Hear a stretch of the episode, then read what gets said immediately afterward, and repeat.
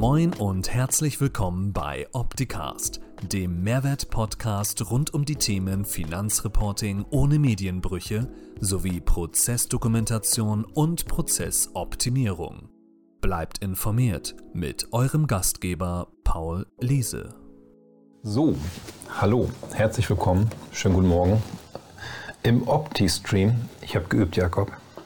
Das ist gar nicht so einfach von HSP Live auf 11. Es ist immer noch live um 11, aber das heißt jetzt Opti-Stream ähm, zu wechseln. Ähm, heute geht es um das Thema Verrechnungspreise. Und zwar war es mir schon länger ein Anliegen, mit euch darüber zu sprechen, wie die Verrechnungspreise sich weiterentwickeln, weil wir haben im Sommer einen Roman geschenkt bekommen vom BMF. 833 Seiten waren es, glaube ich, mit den Verwaltungsgrundsätzen. Und ich kann mir vorstellen, dass nicht jeder von euch diese 833 Seiten lesen wollte. Aber mein Gast Tobias hat sie gelesen. Hallo Tobias. Hallo Paul, schön, dass ich da sein darf. Ja, sehr gerne. The stage is yours, wollte ich gerade eben sagen, weil du sagst, du willst noch auf ein paar Themen eingehen. Von daher, ähm, du hast mir gesagt in der Vorbesprechung, die Verwaltungsgrundsätze haben drei oder zwei Auswirkungen, plus es gibt noch eine Veränderung im Gesetz. Korrekt. Und du sagtest eben noch, du möchtest gerne noch auf geopolitische Themen eingehen. Von daher finde ich total spannend, jetzt von dir zu lernen, was das für meine Verrechnungspreisdokumentation, wenn ich denn eine schreiben müsste, bedeutet. Hm. Ja, gerne. Ich versuche das Thema mal so ein bisschen einzuordnen. Also das eine Thema ist natürlich darüber zu sprechen, was sich jetzt konkret verändert hat. Ähm, aber ich finde es immer auch spannend zu verstehen, warum sich die Dinge verändern, warum der Gesetzgeber an bestimmten Regelungen schraubt und ähm, dann im Zweifel natürlich keine Erleichterungen äh, mitbringt, sondern für uns Steuerpflichtige ähm, eher Verschärfungen und ähm, da ist halt diese geopolitische Lage eine wesentliche Determinante. Und deshalb wollte ich einfach nochmal ganz kurz drauf eingehen. Ähm, und zwar in der Vergangenheit, das heißt in den letzten 15 bis 20 Jahren, gab es schon immer einen Kampf und Streit um Steuersubstrat, nicht nur ähm, in der ganzen Welt, sondern auch innerhalb der EU. Wir kennen diese Themen, dass Apple oder Starbucks in Irland ähm, Steuern ähm, bezahlt haben, aber aus Sicht von anderen Industriestaaten viel zu geringe. Darauf gab es dann aus ähm, EU-Sicht äh, Penalen, es mussten Steuern nachgezahlt werden. Irland hat dann gesagt, wir möchten das Geld gar nicht haben. Das ist für uns ein Standortvorteil, solche Unternehmen für uns durch attraktive Steuersätze zu gewinnen. Wir kennen sowas ja auch aus der Gewerbesteuer in Deutschland, dass bestimmte Hebesätze in Gemeinden niedriger oder höher sind. So, das heißt, das ist nichts Neues. Ähm, aber außerhalb der Industriestaaten, wenn man den Blick nach China, nach Brasilien, nach Südafrika, ähm, nach Russland lenkt, das war dann immer noch mal ein Ticken komplexer und in Zeiten der Globalisierung war das Thema Doppelbesteuerung, Vermeidung von Doppelbesteuerung so das vordringlichste Ziel von Unternehmen. Ähm, die Unternehmen, die ich beraten darf, haben eigentlich immer die Chance äh, in der Expansion gesehen, in der Veränderung von Lieferketten und dann ist diese Steuerfunktion ja eigentlich ein Stück weit nur die Folgewirkung. Ähm, die Schwellenländer und BRIC-Staaten haben sich schon vor über zehn Jahren zusammengetan und auf Ebene der UN ein UN Manual on Transfer Pricing veröffentlicht, was einfach ein Stück weit eine andere Sichtweise auf immaterielle Wirtschaftsgüter, auf IP und auf den Umgang und die Besteuerung von solchen lokalen Standortvorteilen hat. Ähm, und deshalb stehen sozusagen die OECD-Guidelines, die der Hintergrund unserer Regeln hier in Deutschland sind, diesem UN Transfer Pricing Manual ein Stück weit entgegen und ich wollte letztendlich das nur in diesen Kontext packen, dass natürlich durch diese Ereignisse, die wir auf der ganzen Welt erleben, ähm, dieses Risiko der Doppelbesteuerung und der Abschottung, ähm, gestern habe ich in den Nachrichten gelesen, dass ähm, auch ähm, in der UN in New York ähm, davor gewarnt wird, dass die Welt wieder in Blöcke zerfällt und dadurch wird das Thema oder das Risiko ähm, der Doppelbesteuerung dramatisch zunehmen und der Protektionismus der einzelnen Staaten ähm, auch in Form von Regeln wird eher noch weiter zunehmen, als dass er jetzt schon uns eigentlich behelligt. Also das einfach mal vielleicht, um einen Rahmen zu schaffen, in dem wir eigentlich heute, heute reden. Ja, ja, vielen Dank für diesen Rahmen.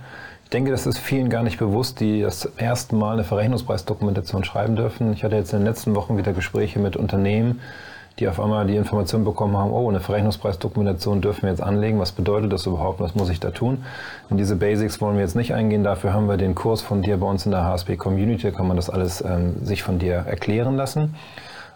Was bedeutet das jetzt, diese Verwaltungsgrundsätze für mich in der Änderung, wenn ich im Jahr 2022, 2021 das schon geschrieben habe, weil wir haben ja beide schon mal gesagt, eine Verrechnungspreisdokumentation schreibe ich am besten nicht dann, wenn der Prüfer sich ankündigt, sondern schreibe ich Jahr für Jahr und habe im besten Fall auch einen Prozess bei mir im Unternehmen, wo alle Mitarbeiter, die mit nahestehenden Personen aus anderen Unternehmen äh, Vereinbarungen schließen oder Leistungsbeziehungen abschließen, mich informieren, dass das jetzt in die Verrechnungspreisdokumentation aufgenommen werden sollte. Was ändert sich in dem Kontext 2022 zu 2023 bzw. perspektivisch fürs nächste Jahr? Also wir haben ähm, in den Verwaltungsgrundsätzen 23, das muss man auch nochmal festhalten, dass die Verwaltungsgrundsätze erstmalig, das ist ein BMF-Schreiben, das heißt eine erstmal interne Richtlinie der Finanzverwaltung, ähm, die wurde erstmalig 2005 aufgesetzt, dann hat die sehr, sehr lange Zeit ähm, überdauert und in den letzten drei Jahren, 2020, 2021 und 2023, wurde diese Richtlinie verändert.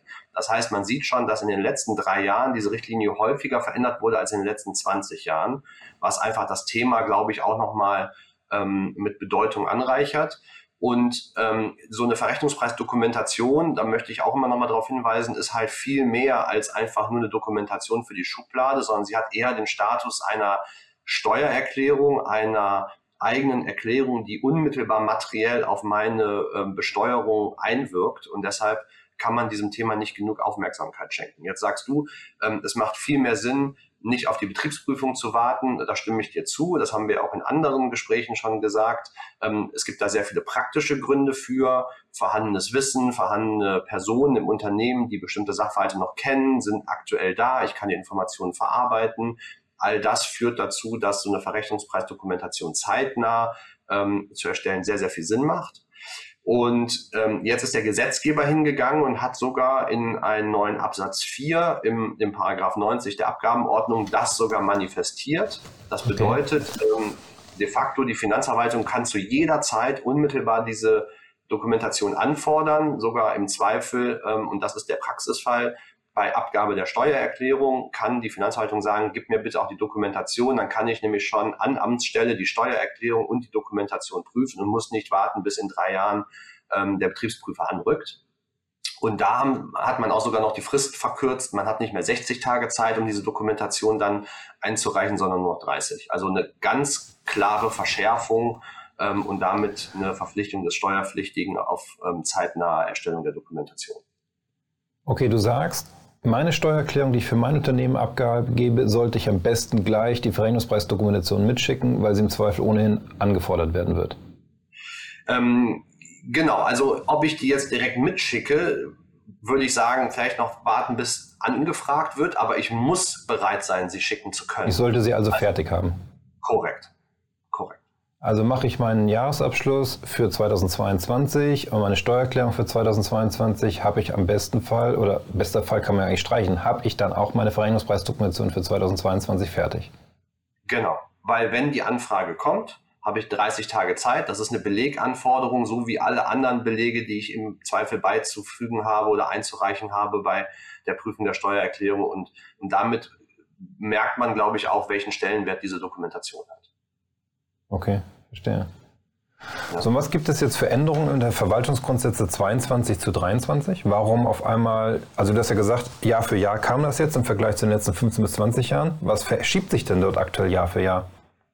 Ähm, ich würde behaupten, ähm, die Verwaltungsgrundsätze und die Änderungen darin sind ähm, letztendlich materielle Änderungen, also Änderungen in bestimmten Fragestellungen, wo der ähm, ich hätte fast gesagt Gesetzgeber, es ist ja nicht der Gesetzgeber, sondern ähm, das Bundesministerium der Finanzen, ja. darauf reagiert, was äh, sozusagen Gerichte und die Praxis an Themen diskutieren.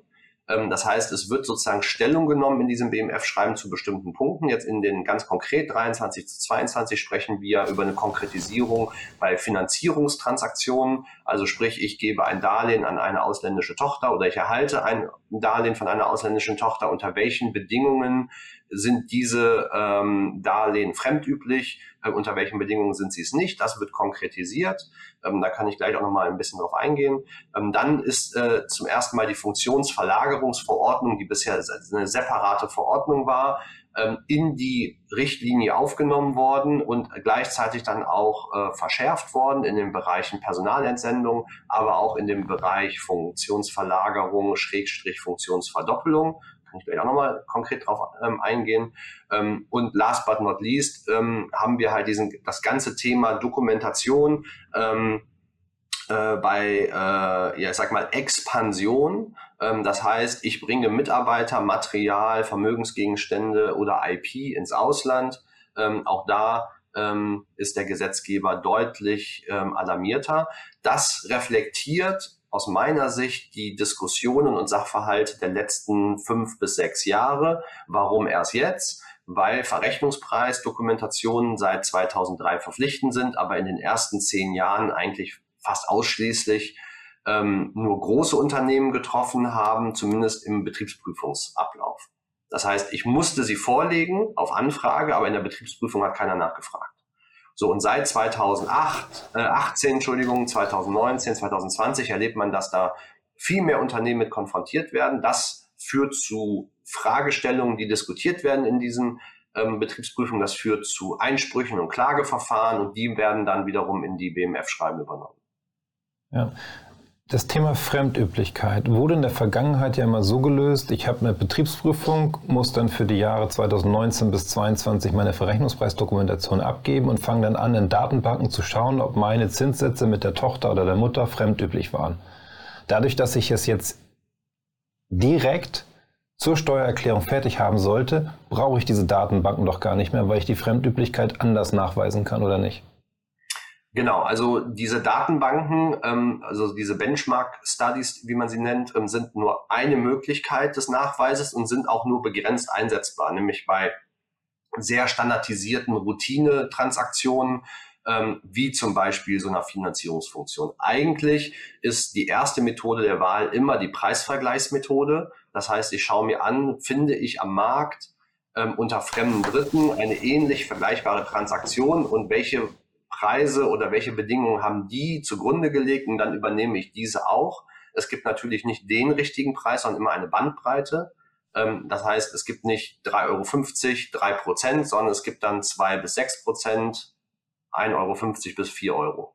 Mhm. So, und mh, mm, in der Praxis stellt sich heraus, das ist so ein bisschen meine Erfahrung, dass diese Preisvergleichsmethode, wenn man sich bemüht, häufig dann doch funktioniert, weil ich natürlich als Unternehmen auch im Zweifel Fremdkapital von Banken aufgenommen habe und mir dann diese Finanzierungszinsen ähm, heranziehen kann.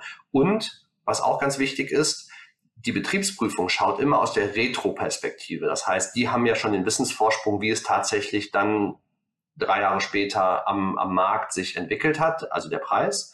Ähm, ich stehe ja heute ähm, dort und muss eine Entscheidung treffen. Und deshalb steht auch in den Verwaltungsgrundsätzen drin, dass der Steuerpflichtige sein ernsthaftes Bemühen nachweisen muss. Ja, also ich muss ernsthaft bemüht sein, einen fremdüblichen Preis zu treffen. Wenn ich das nicht tue, aber nachweisen kann, dass ich zu diesem Zeitpunkt, als ich die Entscheidung getroffen habe, keine anderen Informationen zur Verfügung hatte, dann gilt erstmal der Preis, den ich ähm, dann vereinbart habe als fremdüblich. Und jetzt kommt die Ausnahme. Es sei denn, fremde Dritte hätten, weil die Situation so unsicher war, eine Art Preisanpassungsklausel vereinbart. Okay. Ja, also wenn wir beide uns nicht sicher sind, was der richtige Preis ist, weil wir auf dem Rohstoffmarkt aktiv sind, es gibt Metallzuschläge und, und, und, dann findet man ja in bestimmten Branchen genau um diese Unsicherheit ähm, zu reflektieren, Preisanpassungsmechanismen, Gleitklauseln und, und dann müsste ich solche halt auch vereinbaren. Okay. Ist das schon der eine Punkt, den du gesagt hattest, da willst du noch ein bisschen näher drauf eingehen aus den Verwaltungsgrundsätzen oder ist da noch eine Ergänzung? Nee, korrekt. Das ist, das ist, ein, dein, das ist ein Aspekt, das, das hast du mit deiner Frage schon getroffen. Ähm, bei Finanzierungen ähm, möchte ich noch mal ein bisschen tiefer darauf eingehen, weil da gibt es häufig sehr viel Unsicherheit. Ähm, es gab von der Finanzverwaltung in der Vergangenheit die Auffassung, dass unbesicherte Darlehen immer zu einer fremdunüblichen Preisgestaltung führen, weil fremde Dritte niemals ein unbesichertes Darlehen geben würden. Jetzt sieht man aber am Markt, dass das schon so ist, aber sich dann halt die Bedingungen rund um so ein Darlehen, Laufzeit, Besicherung, dann häufig im Zinssatz widerspiegeln. Also habe ich ein besichertes Darlehen, sehe ich am Markt häufig niedrigere Zinsen ähm, weil das Entgelt für das Risiko, was es covern muss, halt geringer sein kann als Zinsen für ein unbesichertes Darlehen. Das ja. heißt, die Bedingungen, das hat die Finanzverwaltung jetzt auch in die Verwaltungsgrundsätze mit aufgenommen, ähm, werden reflektiert und werden ähm, begutachtet, aber sie schlagen sich oder können sich dann im Preis niederschlagen.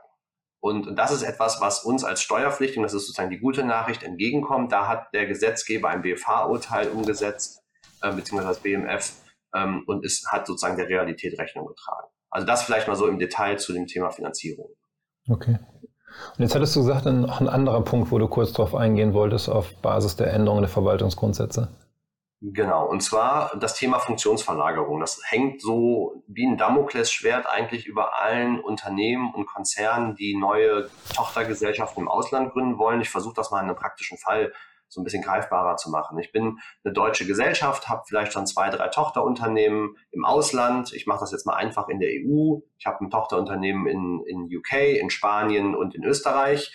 Und alle anderen europäischen Länder werden immer noch von meinem Vertriebsteam aus Deutschland heraus ähm, beliefert und, und dann auch entsprechend betreut im After Sales und so weiter. Und jetzt stelle ich fest, hey, es macht total viel Sinn, auch für Benelux noch eine Tochter zu haben, dort Menschen anzustellen und dann halt vertriebsseitig da den Markt zu bearbeiten. Jetzt habe ich aber schon einen Kundenstamm in meinen Büchern, weil ich ja schon auch heute in den Niederlanden oder in Belgien oder Luxemburg Kunden habe. Dann würde zwangsläufig die Gründung einer Tochtergesellschaft, beispielsweise in den Niederlanden, dazu führen, dass ich eine Funktionsverlagerung realisiere, weil ich auf einmal den Kundenstamm aus Deutschland nach ähm, Benelux, also in Niederlande, ähm, verlager und wahrscheinlich auch Know-how, ähm, ähm, Manpower, ähm, also sprich, vielleicht geht auch ein Vertriebler mit, ähm, rüberschicke. Und das ist deutlich verschärft worden. Ähm, nämlich bisher war es so, dass wenn ich zum Beispiel in den Niederlanden den Markt ähm, bearbeite mit der neuen Gesellschaft, aber gleichzeitig meine Funktion gar nicht abschmelze hier, sondern auch weiter aus Deutschland Benelux bearbeite, weil man sagt, die alten Kunden bleiben hier und die neuen werden dort aufgebaut. Dann ja. gab es eine Bagatellgrenze. Und zwar, wenn ich dann hier in Deutschland meinen Funktionsumfang geringfügig einschränke, dann hat man noch immer noch von einer Funktionsverdoppelung gesprochen, die nicht dazu geführt hat, dass ich ein Transferpaket bestimmen muss und besteuern muss, was über die Grenze geht.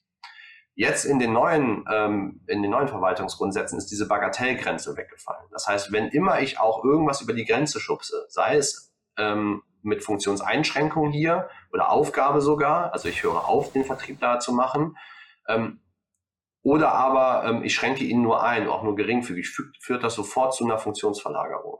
Und da muss man gerade im Vorfeld und bei der Dokumentation ähm, sehr genau sein, ähm, auch sehr nah am, am Sachverhalt und an der Realität sein. Wer macht das? Welche Menschen machen das? Was geht rüber? Was stelle ich in meiner ausländischen Tochtergesellschaft zur Verfügung? Und, und, und. Und das ist halt auch ein Indiz dafür, dass die Dokumentation möglichst zeitnah zu erstellen ist weil dann habe ich alle Informationen und kann den Sachverhalt wirklich so darstellen, wie er, wie er ist, mit Gesellschafterbeschlüssen, ähm, Unternehmensplanungen und, und so weiter. Ja, verstehe. Genau. Vielen Dank dafür. Kernfrage, die am Ende für mich bleibt, ist unser gemeinsames Produkt, was wir entwickelt haben, um diese Verrechnungspreisdokumentation fachlich korrekt zu erstellen, damit sie nicht dem formellen Mangel ähm, unterliegen oder dort angegriffen werden ist dort auf Basis dieser Verwaltungsgrundsätze oder Paragraph 90 AO Absatz 4, was glaube ich, sagtest du, ist da etwas jetzt zu ändern, was die Weiterentwicklung unseres Produktes betrifft, oder ist dem schon Rechnung getragen auf Basis der Strategie und der Ausrichtung des Produktes, was wir gemeinsam entwickelt haben? Ja, also ich kann dich bzw. deine Entwicklungsabteilung sozusagen beruhigen. Wir brauchen nichts Neues entwickeln, sondern das ist alles in dem Framework und in der äh, Software, so wie sie entwickelt wurde, darstellbar, ähm, da wir eigentlich über inhaltliche Themen sprechen und zeitpunktbasierte Themen, eher Prozessthemen sprechen. Das heißt, die Software, so wie sie da steht, ist auch für die Verwaltungsgrundsätze 23 anwendbar. Okay, super. Ja. Letzter Satz dazu vielleicht noch, der fällt mir gerade ein. Ähm, diese Regelungen gelten ab sofort und das bedeutet halt auch für Fälle, die ähm, noch offen sind aus der Vergangenheit. Ne? Also 2019, 2020, 2021, wenn ich da noch offene Betriebsprüfungszeiträume habe, die Finanzverwaltung ist an diese Richtlinie auch heute schon gebunden und wendet sie auch auf die offenen Fälle an. Okay, das bedeutet aber auch, dass ich jetzt spätestens anfangen müsste, wenn nicht sogar gestern, dass ich anfange, die Dokumentation für die Jahre zu erstellen, weil ich ja nur diese 30 Tage habe. Korrekt. Und in der Komplexität, die du gerade geschildert hast, bedeutet das ja, dass ich viele Informationen von vielen Wissensträgern zusammensuchen muss, die im Zweifel vielleicht gar nicht mehr bei mir im Unternehmen sind. Korrekt. Okay. Also ich möchte jetzt keine Angst machen, aber ich verstehe die Dringlichkeit. Und ich denke, deswegen ist es auch wichtig, das mal so offen so zu formulieren. Und ja, wir als HSP-Team und du mit deinem Team unterstützt Unternehmen als auch Beraterkolleginnen und Kollegen in der Erstellung dieser Dokumentation. So ist es. Vielen Dank, Tobias, für deine Zeit. 20 Minuten sind um. Ich, wir sind eine richtig Punktlandung heute gemacht. Sehr gut. Dankeschön. Ähm, kurzer Ausblick in nächste Woche. Nächste Woche ist tatsächlich die letzte Sendung des Monats September und wie immer am letzten Sendetag im Monat werden wir uns mit dem HSP-Update beschäftigen. Was gibt es Neues bei uns? Was gibt es Neues im Monat Oktober dann? Und darüber sprechen wir dann nächste Woche Mittwoch. In dem Sinne, lieber Tobias, danke für deine Zeit. Liebe Grüße an dein Team und bis bald. Mach's gut. Ciao. Danke, Grüße nach Hamburg. Tschüss. Das war Opticast. Ich hoffe, es hat Ihnen gefallen. Für alle Neuigkeiten von HSP folgen Sie uns gern auf Facebook, YouTube, LinkedIn, Xing, Twitter oder Instagram. Tschüss und bis zum nächsten Mal.